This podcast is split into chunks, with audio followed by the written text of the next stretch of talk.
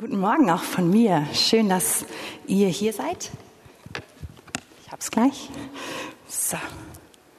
Und auch herzlich willkommen äh, an alle, die jetzt zugeschaltet sind im Stream oder die später schauen. Schön, dass ihr auch Teil unseres Gottesdienstes seid.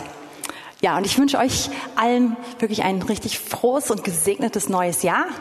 Es ist einfach schön, das machen zu dürfen, weil wir wissen, dass Gott gut ist dass wir an ihm hängen. Und egal, was unsere Umstände sagen, egal, was Prognosen sagen, dass wir wissen können, wir sind durch ihn gesegnet mit allem, was wir brauchen in der Himmelswelt. Er hat vorbereitet, er hat gute Werke vorbereitet, in denen wir wandeln können. Und es macht also immer wieder Spaß, sich auch auf das zu freuen, was vor uns liegt, weil wir wissen, wer unser Gott ist und wie gut er ist. Ja, ich habe in den letzten Tagen ähm, irgendwann beim Fernsehen mal so einen Werbespot gesehen, so ein Werbespot der Deutschen Bahn. Ich glaube, der hatte den Titel ähm, 2020 ein Jahr zum Vergessen Fragezeichen. Und dann zeigen sie so auf, wie extrem herausfordernd dieses Jahr war und man könnte es doch einfach vergessen, Seite umschlagen und nach vorne schauen. Dann sagen sie aber dann würde man doch all die tollen Helfer, in Klammern natürlich auch die ganzen tollen Bahnangestellten, ne, vergessen, die Helden, die, die einfach für, für uns da waren. Und ähm, dachte ich, ja, das stimmt ein bisschen überein mit dem, was ich denke. Das letzte Jahr war schon echt herausfordernd. Ich weiß nicht, ob es jemanden hier in diesem Raum gibt, der sagt, nein, Katrin, ey, für mich überhaupt nicht. Äh, dann gratuliere ich dir. Äh, für mich persönlich war es eins der schwersten Jahre meines Lebens. Und da war Corona nur ein kleiner Teil von. Äh, es war einfach ein herausforderndes Jahr. Und aber wenn ich zurückblicke, dann geht es mir ganz genauso. Ich habe so viel die Güte Gottes erlebt, gerade auch durch euch Geschwister. So toll, was ich durch euch erlebt habe oder auch einfach nur allein zu sehen, wie, wie einer dem anderen, wie einer für den anderen da war, wie einer für den anderen Liebe ausgedrückt hat, hat mich so gesegnet im letzten Jahr. Ich bin an so vielen Stellen so berührt davon gewesen, auch berührt einfach davon, wie treu Gott ist, wie gut er ist, wie doll er, wie er immer redet, wie er nicht aufhört einfach zu uns zu sprechen, uns zu führen und uns zu tragen. Und so blicke ich auch zurück auf ein extrem herausforderndes Jahr, aber auch auf ein Jahr, was mich irgendwie gesegnet hat in dem Verständnis, einfach wie gut Gott ist und wie toll ihr seid. Genau, von daher ist Vergessen keine Option, sondern eigentlich gibt es eine Menge zum Feiern. Und trotzdem hat das letzte Jahr, glaube ich, für viele von uns einiges verändert. Einige von uns sind einfach unbeabsichtigt sehr isoliert worden und sehr aus dem, wie soll man sagen, aus ihrem Track rausgerissen worden. Und immer wieder in Gesprächen höre ich, dass es einige auch sagen, ey, ich bin auch irgendwie, ja, aus Beziehung herausgetreten und ich bin, bin auch an einigen Stellen echt in Passivität reingekommen. Und es ist echt gar nicht so einfach gewesen, das nicht zu machen im letzten Jahr. Und dann gibt es wieder andere, die sagen, ey, das letzte Jahr war wie so ein Hamsterrad, das gab gar keine Pausen mehr. Ich habe nonstop gearbeitet und die Zeiten, die ich sonst habe, wo, wo ich zur Ruhe kommen kann, diese reservierten Zeiten, die waren einfach wie ausgelöscht. Und egal wo du gerade stehst, und es gibt wahrscheinlich noch ganz viele Varianten dazwischen, die ich jetzt nicht gut skizziert habe oder gar nicht skizziert habe, egal wo du stehst, ich glaube, dass der Herr uns einlädt, auch jetzt für das kommende Jahr, ihn ganz neu an erste Stelle zu packen, zu sagen, Gott zuerst. Und das haben wir auch in den Liedern, in den Gebeten, die bis hierhin kamen, schon völlig durchexerziert. Im Prinzip könnten wir nach Hause gehen, weil das, was ich bringen möchte, haben wir schon gebetet, ist für uns gesungen worden. Und wir haben uns eigentlich schon eins damit gemacht. Ich möchte es noch ein bisschen, bisschen auslegen und uns damit einfach ermutigen. Aber eigentlich ist heute die Zeit, die wir jetzt noch haben, Bonus. Genau. Und ich sage das, was ich jetzt bringe, nicht als jemand, der da auf, irgendwie auf der überlegenen Seite ist, sondern als jemand, der sich das auch immer, immer wieder sagen muss, auch gerade im Kontext des letzten Jahres. Aber ich glaube, dass der Herr uns an diesen Punkt führt, wo wir ihn an erste Stelle stellen, wo wir eine Freude darin haben, wo wir Erfüllung darin finden. Und es ist total egal, was dein Ausgangspunkt ist. Ob du dich gerade ziemlich nah dran fühlst oder weit weg. Ich glaube, dass der Heilige Geist einfach da ist und sich darauf freut, uns dahin zu führen und uns an diesen Punkt zu führen, wo wirklich viel, viel Segen ist. Dieses Modell Gott zuerst, ihn an erste Stelle setzen, das ist so verankert im Wort Gottes. Wir finden es an so vielen Stellen. Es fängt an im Alten Testament, ganz, ganz vorne. Und es zieht sich so durch das Wort Gottes. Und es ist schon immer für mich faszinierend gewesen, zu erforschen, was passiert, wenn wir das tun. Und ich möchte nur so ein, zwei kurze Beispiele jetzt bringen. Und dann gehen wir in unsere Hauptstelle. Aber wir finden schon ziemlich weit ähm, Anfang in den ersten Büchern Mose ähm, diesen Begriff von Erstlingen.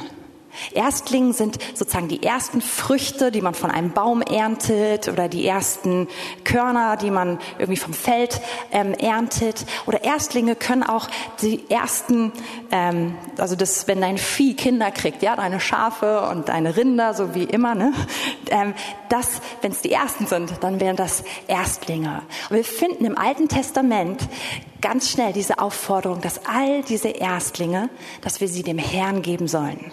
Das erste, der erste Segen sozusagen, den du kriegst, dass er dem Herrn gehört. Und im Alten Testament, wir können es lesen, wenn, wenn Bäume gepflanzt werden, das erste Mal, wenn geerntet wird, dass man diese Ernte dem Herrn bringt. Also niemand weiß, wie der erste Apfel geschmeckt hat, weil der wird dem Herrn gegeben. Und ähm, und wir finden das an ganz vielen Stellen, auch schon Mose lehrt es das Volk. Und es wird, diese, dieser Ansatz wird zusammengefasst in Sprüche 3, Vers 9. Ehre dem Herrn. Ehre den Herrn mit deinem Besitz und mit den Erstlingen all deines Einkommens. So werden sich deine Scheunen mit Überfluss füllen und deine Keltern von Most überlaufen. Und hier sind wir aufgefordert, das Erste, was wir haben, dem Herrn zu bringen. Und diese Haltung zu haben, überall, wo ich einen Segen empfange, das Erste davon, Herr, das möchte ich dir bringen. Und, und das, und hier ist schon ein Segen drin verankert, nämlich, dass Gott sagt, und du wirst Versorgung erleben. Und wir finden aber dieses gleiche Prinzip nicht nur auf, auf materielle Dinge, auf Einkommen, auf solche Dinge bezogen, sondern auch auf Zeit und auf Energie.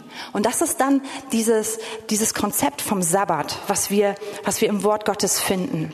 Und was ich so enorm interessant finde, ist, wenn wir uns den Sabbat anschauen aus der Sicht von Adam. Ich glaube, ich habe das schon ein, zwei Mal erwähnt, aber das ist wirklich eine, das ist eine Schlüsselstelle, ja. Adam ist von Gott geschaffen worden am sechsten Tag. Und dann heißt es, am siebten Tag ruhte Gott. Am siebten Tag war der Sabbat. Adam hat also in seinem ganzen Leben noch nichts gemacht, noch nichts erlebt und noch nicht gearbeitet. Gar nichts. Und bevor er losgelegt hat, bevor er den Finger gekrümmt hat, sagt Gott so, und jetzt ist Ruhezeit. Und das mag ich an Gott. Ich finde es unglaublich sympathisch. Der Punkt ist nur der, die meisten von uns empfinden Ruhe als eine Belohnung für Arbeit. Komm, lass uns ehrlich sein. Wir denken, erst die Arbeit, dann das Vergnügen, oder? Aber hier ist es total andersrum. Adam ist geschaffen worden und das Erste, was Gott tut, ist, er ruft ihn in die Ruhe, in einen Tag einfach der Gemeinschaft mit ihm. Der Ruhetag ist der Tag der Gemeinschaft mit ihm, der Tag, an dem Adam die Schöpfung Gottes einfach genießen kann. Der muss nicht von morgens bis abends ähm, Gottesdienst feiern, sondern es ist ein Tag, wo er mit Gott zusammen ist, aber wo er die Schöpfung genießt. Ein Tag von Inspiration, ein Tag, der den ganzen Rest vorbereitet. Und das ist dieses Konzept Gott zuerst. Und und da ruft uns Gott hin. Und wenn ich heute sage, das ist das, wohin wir gerufen werden, dann denken wir vielleicht erstmal so, oh nein, ich muss voll viel leisten. Nein, Gott ruft uns genau dahin. An diesen Punkt von Ruhe. An diesem Punkt, von dem aus alles sich andere sich aufrollt. Und ich finde es total spannend oder interessant, dass auch ähm, die Christen dann den ersten Tag der Woche zu ihrem Gottesdiensttag, zu ihrem Ruhetag gemacht haben. Wir lesen das in Matthäus 28, Vers 1. Am ersten Tag der Woche ist Jesus auferstanden. Und das haben, hat die junge Gemeinde zum Tag des Herrn, zum Tag der Auferstehung erklärt. Und bis heute ist es unser Sonntag. Komischerweise ist bei den meisten Leuten der Sonntag der siebte Tag der Woche. Aber für den Herrn ist es der erste Tag der Woche. Und ich finde es immer wieder ein Vorrecht zu merken, ich, am ersten Tag, bevor ich in die Woche reingestartet habe, bin ich vor Gott. Das ist der Tag der Pause. Und von hier startet alles andere. Aus der Ruhe heraus, aus der Zeit mit Gott, einfach aus dem mit ihm Zusammensein heraus entwickelt sich alles. Aber ganz ehrlich, so kann man nur leben, wenn wir daran glauben, dass Gott gut ist. Wenn wir daran glauben, dass er versorgt, dass er etwas geben kann, was ich nicht habe. Sonst fange ich doch mein Leben nicht mit einer Pause an. Niemand hat einen neuen Job und sagt, nach der ersten Tag, den mache ich Pause, sondern man will erstmal Vollgas machen. Und wenn man ein bisschen was geschafft hat, dann will man sich zurücklehnen. Das ist unsere menschliche Natur. Aber der Herr ruft uns rein in Gott zuerst. Er ruft uns rein, ihm wirklich zu glauben, dass er das gibt, was wir brauchen. Und dass wenn ich diesen Raum für ihn schaffe, im Glauben und zuerst diese Pause mache, zuerst diese Zeit für ihn aussondere, dass alles andere extrem viel gesegneter und extrem viel effektiver ist, als ich es jemals machen könnte. Ich selbst bin in einer Familie aufgewachsen mit einem Vater, der diesen Grundsatz total ernst genommen hat. Ich habe ihn dafür immer bewundert. Er mir immer erzählt, dass er sein ganzes Studium lang nie am Sonntag gelernt hat dass er wirklich diesen Tag des Herrn geheiligt hat. Und der hat sein Medizinstudium in einem Tempo durchgezogen und mit einem, mit einer Art und Weise, wo ich denke, krass, ähm, das habe ich nicht mal, so, so ist nicht mal mein Lehramtsstudium gelaufen und ich glaube, das war deutlich entspannter und einfacher. Aber, aber er hat sich diesen Luxus gegönnt zu sagen, Gott zuerst. Gott zuerst. Und Gott ehrt es. Da kann man, da kommt man nicht drum herum. Gott ehrt es. Die Frage ist, ob wir ihm glauben, ob wir uns trauen, ihm zu vertrauen. Und das ist auch das, was wir jetzt in der nächsten Woche machen wollen. Dieses Jahr hat noch gar nicht richtig angefangen. Und jetzt zu sagen, Gott zuerst, diese Woche, Gott ist deine Woche, sie gehört dir. Ich will mich auf dich ausrichten, bevor ich meine Urlaubspläne mache, bevor ich, bevor ich viele andere wichtige Entscheidungen treffe, bevor ich mich voll reinstürze. Gott, ich will hören, was sagst du? Ich will einfach bei dir sein. Ich will dir einfach diese Zeit schenken. Ich will dir das Beste und das Erste schenken von dem, was ich habe. Und es ist immer und immer wieder spannend zu sehen, was der Herr da tut. Ich habe eben schon gesagt, dieses Konzept geht gegen unsere menschliche Logik. Und das ist der Grund, warum wir es immer wieder hören müssen. Wir haben dieses, dieses Denken, erst verdienen, dann entspannen. Irgendwie auch erst das Gute aufbewahren, mal sehen, wann man es braucht. Aber nicht verschwenderisch Gott unser Erstes, unser Bestes zu geben. Als ich vierte Klasse war, war ich auf Klassenreise. Zwei Wochen St. Peter-Ording. Und es war in einer Zeit, da hatte niemand ein Handy. Es gab einen, so einen Münzfernsprecher auf dem Gelände, wo man auch dann mal anrufen konnte. Ich war wirklich, ich glaube, zwei Wochen auf Klassenreise. Und dann haben unsere Eltern noch tatsächlich Briefe geschrieben. Das sind, glaube ich, auch fast die einzigen Briefe sozusagen, die ich dann so per Post von meinen Eltern bekommen habe. Ich krieg also einen Brief von meiner Mama und ich freue mich riesig, weil morgens wurde dann immer die Post verteilt, alle die Briefe bekommen haben. Und ich, ich hatte einen Brief dabei, hat mich total gefreut. Dann gucke ich auf den Briefumschlag und denke, oh nein. Meine Mutter hat diesen Briefumschlag aus meiner Briefpapiersammlung rausgenommen. Und diese Sammlung oh, sie war heilig für mich, ja. Und da gab es diese ganze Abschnitt von Briefbögen und Kuverts, die ich nur einmal hatte. Und sie hat natürlich in diese Spalte reingegriffen und hat dann also einen genommen. Den hatte ich nicht noch ein zweites Mal und den wollte ich doch aufheben. Und hat sie den also für mich beschrieben. Und ich, ich habe so gehadert mit diesem Brief, weil sie diese, diese, diese Sammlung angetastet hat.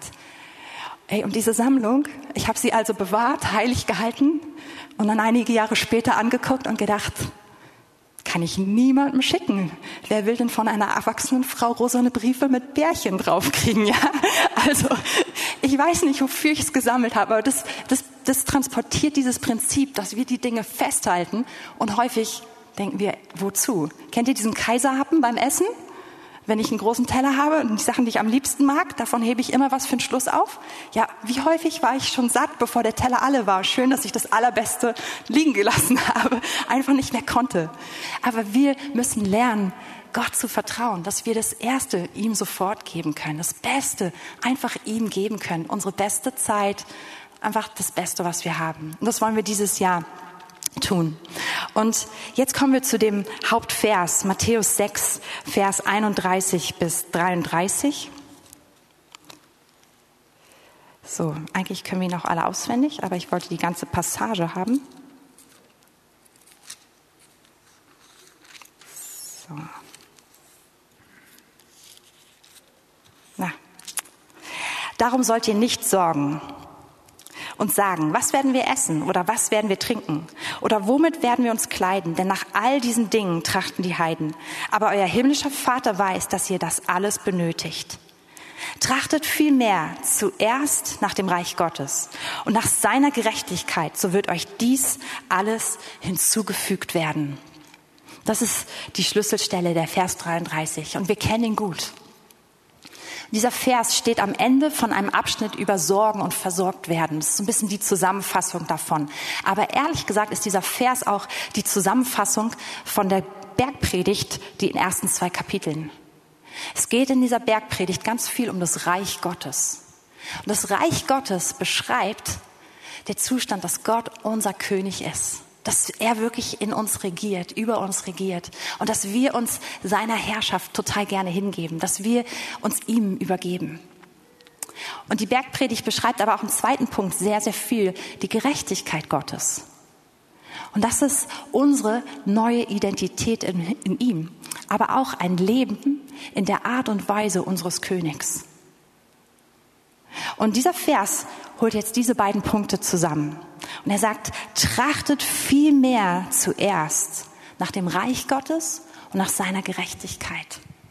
Streckt euch aus danach, dass Gott wirklich euer König ist, dass er über uns regiert. Und streckt euch aus danach, ihm hingegeben zu sein, ihm untergeordnet zu sein. Und nach seiner Gerechtigkeit, nach deiner neuen Identität, aber auch nach der Art, mit der der König lebt, nach der Art, die beschrieben wird in den ganzen Kapiteln davor. Selig sind die Sanftmütigen. Selig sind die, die hungern und dürsten nach Gerechtigkeit. Selig sind die Barmherzigen, die, die reinen Herzens sind. Diese Art, wo es noch wichtiger ist, was ist in mir drin, als was sieht man von außen. Ja. Und, und dieser Vers sagt, wenn wir danach trachten, und trachten heißt, ich leg alles daran, um das zu kriegen. Trachten heißt, ich gebe alles in meinem Leben für dieses eine, weil das ist mir das Wichtigste. Und zuerst danach trachten heißt nochmal vor allen anderen Dingen genau das zu tun. Und wir sind aufgefordert, diese zwei Punkte zu unserem Augenmerk zu machen, um zu erleben, dass uns alles, alles andere zugefügt wird. Und diese Verheißung, die ist gigantisch, sie ist, sie ist wahr, sie ist gut, aber so häufig ist die Frage, warum machen wir es dann nicht einfach? Und ich merke, zumindest für mich, dass es zwei Punkte gibt, die mich immer wieder davon abhalten. Und ich habe hab eben den einen davon schon, schon erwähnt. Aber der zweite ist, dass ich häufig so viel mehr ausgerichtet bin auf die Dinge, die Gott zufügen möchte, als auf ihn. Ich bin konzentriert auf das, was die Bibelstelle sagt, das kommt alles zu dir, wenn du die richtige Priorität hast. Andersrum gesagt, glaube ich Gott nicht, dass er wirklich so gut ist dass er wirklich so gut ist, dass er meine Seele erfüllt, dass er mich total glücklich macht, dass er mich ausfüllt, dass er mir alles gibt, was ich brauche. Und dass das so zu sein, sein Wesen anzunehmen, das ist wirklich das Allerbeste, was mir passieren kann. Und das haben wir heute gerade wieder so richtig proklamiert in der Anbetung. Ich habe es genossen, weil es ist die Wahrheit. Und deswegen steht in diesem Vers auch, trachtet danach, weil es ist ein Prozess, es ist ein immer wieder Ausrichten, es ist nicht mehr diese Einmalentscheidung, ja, ich habe das mal gesagt, Gott, du bist das Allerwichtigste, ich habe das mal unterschrieben vor 25 Jahren, sondern es ist dieses konstante Leben. Und weil unser Leben sich verändert, wir haben es im letzten Jahr gemerkt, wie stark unser Leben sich verändert hat an so vielen Stellen, sind wir immer wieder gefordert, uns genau dahin auszurichten, immer wieder danach zu trachten. Und ich spüre, wie der Heilige Geist uns immer wieder hinzieht und führt und sagt, komm, komm wieder zurück zu diesem Punkt. Und nach den anderen Dingen zu trachten, die Gott uns zufügen möchte, ist so anstrengend. Mach K.O. Mach keinen Spaß. Und es erfüllt auch niemals. Ich, hab's, ich weiß nicht, kennt ihr bestimmt auch, wenn man irgendwas so ganz dringend haben möchte keine Ahnung, vielleicht ist es ein Möbelstück und du denkst, oh, wenn ich dieses Möbelstück habe, oh, dann meine Wohnung, es wird einfach so toll, das Leben wird so toll. Auf dieser Couch wird mein Leben so viel entspannter, die Feierabende werden so viel kuscheliger. Ach, überhaupt, es wird alles harmonischer, wenn ich dort mit meinem Schatz sitze. Ne? Und dann hat man diese Couch. Ja, und irgendwie ist sie zehn Minuten echt schön. Aber mein Leben ist genau das gleiche wie vorher. Kennt ihr häufig diese Enttäuschung, die man manchmal sogar erlebt, wenn man was hat, was man sich wirklich, wirklich, wirklich doll gewünscht hat und merkt, ja, aber irgendwie meine Lebensqualität ist nicht so, so gigantisch verändert, wie ich möchte. Aber es macht total Spaß zu erleben, dass Gott einen ausfüllt und dass diese Dinge einfach dazukommen. Und der Herr ruft uns in dieses Trachten. Und dieses Trachten müssen wir kultivieren. Trachten ist ein Prozess. Wir lieben das Ergebnis, aber Gott liebt den Prozess. Gott liebt unser Herz in dem Prozess. Unser Herz, was sich ausrichtet und sagt, Gott, ich will dir glauben, dass du wirklich genug bist. Und dass du mich glücklich machst, dass du gut bist, dass deine Herrschaft das Beste ist, was mir passieren kann. Und dass es das Beste für alle um mich herum passieren kann, wenn du regierst in der Zerbrochenheit meines Lebens, in den Krankheiten meines Lebens, in den Nöten meines Lebens, wenn du in all diesen Situationen hineinkommst. Und deswegen sind wir gerufen, einfach diesen Prozess zu kultivieren und immer und immer und immer wieder zu kultivieren. Oh, die Zeit wird knapp. Wir springen ganz kurz in Matthäus 13. Das ist zwei Gleichnisse, drei Verse, das schaffen wir. Wiederum gleicht das Reich der Himmel einem verborgenen Schatz im Acker den ein Mann, Mensch fand und verbarg. Und vor Freude darüber geht er hin und verkauft alles, was er hat und kauft jenen Acker. Diese Person hat verstanden, dass der Schatz, das, was Gott zu geben hat, sein Reich, seine Herrschaft in unserem Leben, seine Gerechtigkeit, auch seine Gegenwart, dass es kostbarer ist als alles andere. Diese Person verkauft freudig, mit Freude, alles, was sie hat, um das eine zu haben. Und diese Person ist am Ende dieses Verses reicher als vorher. Wir denken häufig, ja, wir müssen Gott irgendwas hingeben. Ja, aber wir sind am Ende reicher, so viel reicher als vorher. Und ich merke, dass ich, dass ich das meiner Seele immer wieder sagen muss, sie da reinführen muss, um nach, mich nach meinem Gott auszurichten, nach seiner Herrschaft in meinem Leben. Und dann gibt es hier noch den Teil zwei. Und der beschäftigt sich mit dem zweiten Punkt, warum wir häufig nicht darin leben, weil wir das Gute verdienen wollen, weil wir unsere Pause erst erarbeiten wollen, weil wir irgendwie einen Anteil an dem haben wollen, dem Segen, den wir bekommen. Und hier der zweite Teil, Vers 45, wiederum gleicht das Reich der Himmel einem Kaufmann, der schöne Perlen suchte. Als er eine kostbare Perle fand, ging er hin, verkaufte alles, was er hatte und kaufte sie. Man kann dieses, man kann dieses Gleichnis auf viele verschiedene Weisen interpretieren, aber viele Ausleger und auch ich äh, sehen da drin in diesem, in diesem Gleichnis, ich sehe den König von dem Königreich da drin, der teure, der kostbare Perlen suchte und der dich und mich gefunden hat und der alles gegeben hatte, was er hatte, der seinen Sohn gegeben hatte, um uns zu bekommen. Und hier ist der Punkt, der Anfang alles, alles Guten, der Anfang all unseren Segens ist bei ihm. Auch wenn wir gerne der Anfang wären, er ist der Anfang. Und er hat zuerst alles gegeben, damit das, was wir in Vers 44 lesen, damit wir es tun können. Und zu diesem Punkt zurückzukommen, ist so schön. Es zieht meine Seele dahin, zu sagen, Gott, ich möchte dir gehören mit allem, was ich bin. Und, und das ist der Punkt, an dem der Herr uns segnen kann, an dem er uns überschütten kann, an dem uns alles andere zufallen kann, weil wir daran überhaupt nicht hängen. Ich habe das so, so, so oft in meinem Leben erlebt. An diesen Punkten, wo ich mich Gott ausliefer, wo ich Dinge hinlege. Sind es, es können materielle Dinge sein, es können Wünsche sein, es können Situationen sein, wo ich meine, Recht zu haben. Einfach, wo ich, wo ich sage, Gott, ich komme unter deine Herrschaft ich übergebe mich dir, ich gebe auf. Das ist der Punkt, wo auf einmal sich Türen öffnen und wo der Herr Dinge loslässt und, und Segnungen bei mir ankommen, die ich vorher über, über Jahre mir gewünscht habe, aber nie bekommen habe. Und die kommen einfach.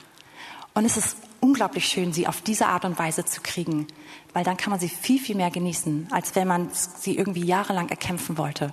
Und dann diese Couch hat, wo man denkt, naja, mein Leben ist das gleiche wie vorher, ne? Aber, aber in dieser Art und Weise den Segen Gottes zu erleben, ist toll. Und das möchte der Herr uns schenken im kommenden Jahr. Und ich möchte euch einladen, jetzt in der kommenden Woche in diese Zeit reinzugehen, wo wir unser Herz ausrichten auf ihn und sagen, Gott, du bist das Zentrum. Wenn ihr noch kurz kommt, während ich einfach bete und einfach ähm, spielt, Lass uns das doch jetzt schon machen, nicht erst auf morgen warten, sondern wenn du merkst, ja, das ist auch mein Anliegen und das ist schon immer mein Anliegen. Ich sage das, das ist ganz sicher nicht das erste Mal, dass du diese Wahrheit hörst oder für viele nicht das erste Mal. Aber wenn du merkst, ja, das ist sowieso auch mein Herzensschrei, dann lass uns da einfach doch jetzt in dieser Art und Weise vor Gott gehen. Und ich starte einfach und dann wird das die, die Band einfach weiterspielen und ich möchte dir einen Raum geben, einfach diese Zeit selber mit Gott zu haben und nicht meine Gebete sind das Entscheidende, sondern was dein Herz dann betet. Und Herr, wir danken dir, dass du wirklich so gut bist, wie du sagst. Wir danken dir, dass du vieles vorbereitet hast, was du uns zufügen möchtest im kommenden Jahr. Aber Herr, wir wollen lernen, nach dir zu trachten, nach deiner Herrschaft in unserem Leben auch nach deiner Gerechtigkeit, nach, nach der Heiligung, die du schenken möchtest. Und Herr, ich bete, dass du unser Herz zu diesem Punkt hinführst und dass wir an diesem Punkt echtes Leben finden, echte Freiheit finden, größte Freude finden. Herr, ich bete, dass jedes Herz, was, was sich von, ja, einfach davon entfernt hat, dass es heute neu dahin zurückkommt und wirklich Erfüllung an diesem Punkt findet. Herr, du sagst, wer sein Leben verliert und es dir übergibt, der wird es finden. Und Herr, wir, ich bete, dass wir das in dieser Woche noch mehr tun als je zuvor. Dass wir dich finden, dass wir unser Leben finden. Jetzt deine Zeit, einfach selber im Gebet zu reagieren.